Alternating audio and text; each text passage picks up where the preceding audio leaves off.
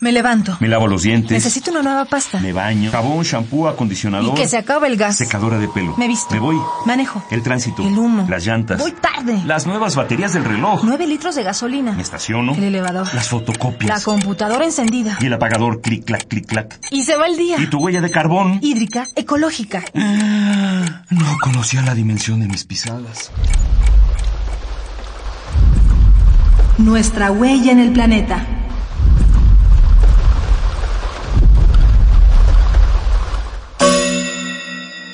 Consumo responsable.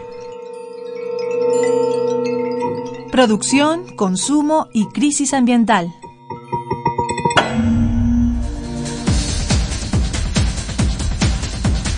Elige un auto, elige una casa, elige una vida. Compra, gasta. Este es el descubrimiento de Renton en la novela Trainspotting, escrita por Irving Welsh. La droga más poderosa de todas no es la heroína, ni la cocaína, ni el tabaco, ni el alcohol, ni el crocodile. Es el consumo.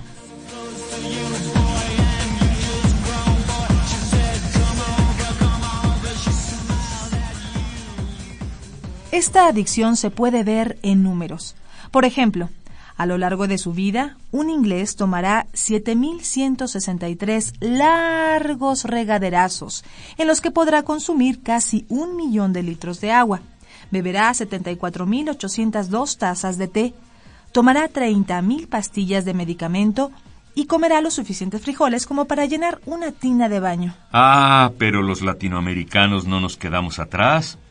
En toda su vida, un colombiano tomará 13.800 tazas de café, mientras que un argentino comerá el peso equivalente a 16 vacas en carne de res. Entre tanto, un chileno beberá 10.000 litros de leche, un mexicano comerá 5.500 kilos de maíz y beberá 163 litros de refresco cada año. Ya, ya, ya, es muchísimo, párale.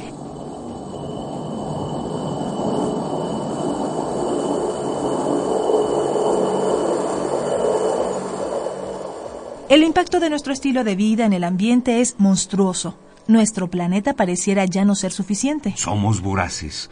Todo el tiempo queremos más, más. Pero, ¿cuándo nos volvimos adictos? Mm, quizá todo comenzó con la revolución industrial.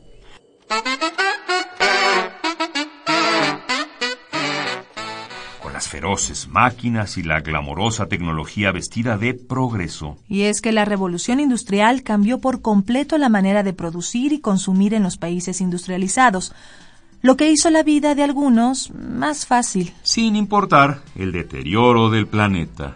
Las industrias han contaminado agua, aire y tierra con elementos tóxicos, en ocasiones muy dañinos para la salud humana y para los ecosistemas. La extracción de minerales, petróleo, agua, madera y materias primas ha crecido más que en ningún otro momento de toda la historia. Por otro lado, los avances en la medicina aumentan la esperanza de vida y con esto crece también el número de habitantes en el planeta. Cada vez somos más y queremos consumir más.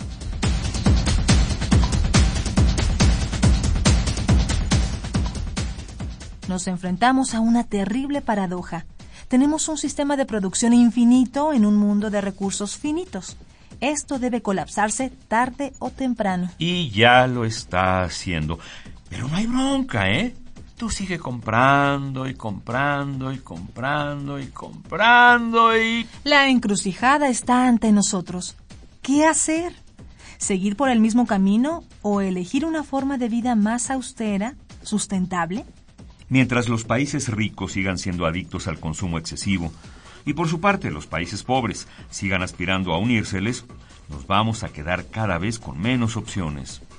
Como Renton en la novela Trainspotting, debemos abrir los ojos, darnos cuenta de lo que estamos haciéndole al medio ambiente y a la sociedad. ¿Y tú?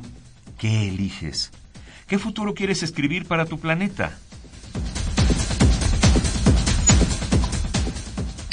Ecopuma te rola tres ideas para hacer la diferencia.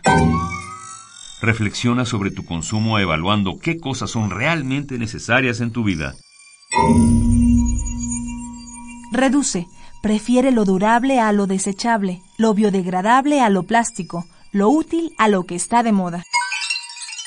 Repara, reutiliza y recicla todo lo que puedas. Hagamos la diferencia. Ecopuma, Universidad Sustentable. Esta fue una coproducción del Puma, Programa Universitario de Medio Ambiente, y Radio UNAM. Huella de carbono, hídrica, ecológica, Huella humana. pasos inmediatos, nocivos. Indelebles. Estamos a tiempo de cambiar nuestra ruta, ¿Cuál es la dimensión de tus pisadas? nuestra huella en el planeta.